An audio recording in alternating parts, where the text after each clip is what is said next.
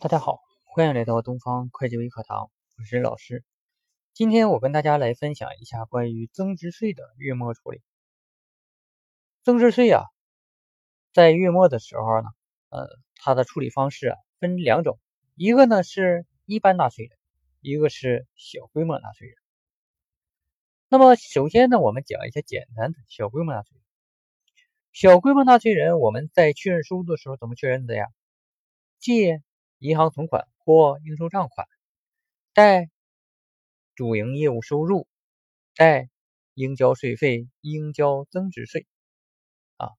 那么这个时候，我们就把企业应交的增值税给确认出来啊。那么到每个季度的时候纳税申报，我们知道小规模纳税人呢是每个季度进行一次纳税申报。那么季度时候进行纳税申报，我们会来衡量一下他需不需要缴纳增值税。因为呢，我们有一个优惠政策，如果他的季度销售额不满九万元啊，那么这个时候呢，他是可以享受免税的啊。那么享受免税，如果享受免税了，我们怎么处理呢？不用交税了。那么不用交税了，我们刚才。代发的应交增值税怎么处理呀？啊，可以处理，怎么处理呢？借应交税费，应交增值税，贷主营不贷营业外收入啊，贷营业外收入，这个时候就不是贷银行存款了。如果你要交税的话，就借应交税费，应交增值税，贷银行存款，对吧？那么这笔分录啊，按道理来讲呢？应该是在次月啊，也就是季度末以后的次月啊，比如说四月份、七月份啊和这个呃十月份啊，还有次年的一月份啊，在这个时候来做。那么到月到季度末的时候啊，呃，也有的呢，在季度末然后给他确认营业外收入，就是说减免的话，如果你要交完，那肯定是在次月了，因为你是在次月申报嘛，所以说你肯定要在次月。那么从税务的角度，税务局角度讲呢，这个营业外收入，他愿，他希望你是在啊季度末来确认。那么作为我们企业来讲呢，我们如果按呢呃次月来确认呢，也能说得过去。因为呢，这个我次月然后申报的时候我才知道，然后减不减免，是吧？啊，那么这个呢，大家在实务中啊，呃，你根据自己的情况来来这个处理就行了。啊，那么另外呢，大家注意哈。这个减免啊，只针对小规模纳税人啊，针对这个呃一般纳税人呢是不存不存在减免的。好，那么下面呢，我们再来看一下一般纳税人处理。一般纳税人呢，我们知道在采购的时候走进项税额，对不对？啊，借原材料、借应交税费、应交增值税、进项税额，贷银行存款或者库存现金或者是应付账款，对吧？啊，那么然后比如说然后我接触服务啊，借管理费用。啊，那么贷呃这个借应交税费、应交增值税、进项税额，贷银行存款或者是库存现金啊等等。那么所有的取得的作为专用发票都是走应交税费、应交增值税、进项税额。啊那么当然这里边呢还会存在啊进项税转出啊啊等等。那么这个呢我们先不用去考虑啊。那么我们在销售的时候。是借银行存款，贷主营业务收入，贷应交税费、应交增值税、销项税额，对吧？是这样处理。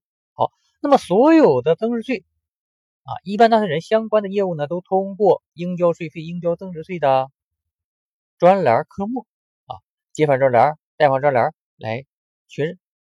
那么确认完了以后啊，我们这个应该怎么在月末的时候怎么来处理呢？啊，你不能老老在那里放着呀！啊，在月末的时候啊。需要把它相当于计提了，把它提出来，怎么提呢？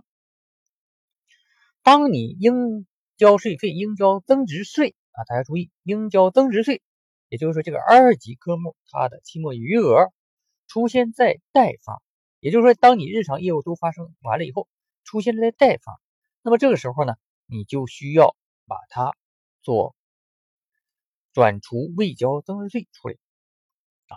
那么怎么处理呢？借应交税费、应交增值税，转除未交增值税待应交税费未交增值税。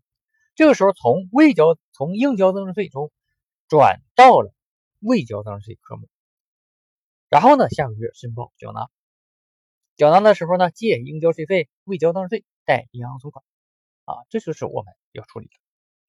啊，那么有的同学呀，呃，看着这个增值税税法，就老在那算，用销项减记项，然后又减减这个减那个，你记不住，实际上，啊，你实际你到这个月底的时候，你算，然后一旦要漏一个啊，你可能就这个转出的时候就会错，就容易出错。当你然后按照我的方法去转出的话。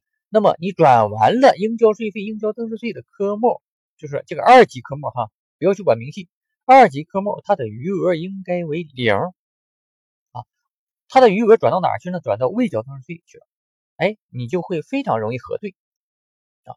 至于说销项、进项怎么去核对，你进项就跟你的认证清单，销项跟你的开票系统和你的未开票收入啊一核对就完事了啊，并不难，是吧？啊，那么。这是有税的时候，那么可能啊，我当月的到最后人呢，我一算啊，这个留这个期末可能会出现留底啊，进项多，销项少，对吧？那么这个时候我们是不需要进行账户处理。那么你说我怎么知道，然后他他有留底还是没有留底？我算呢？不是啊，其实也不用算，你看应交税费、应交增值税，它的科目余额在借方，那么就是留底。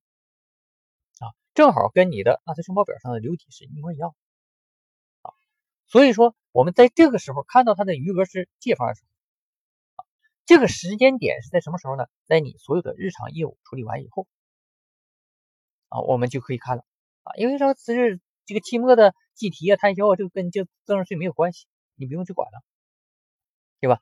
在这个时候呢，你看如果是借方余额好，那么就留底完了，不用去管它啊。下个月然后再处理。好，那么这个呢是留底。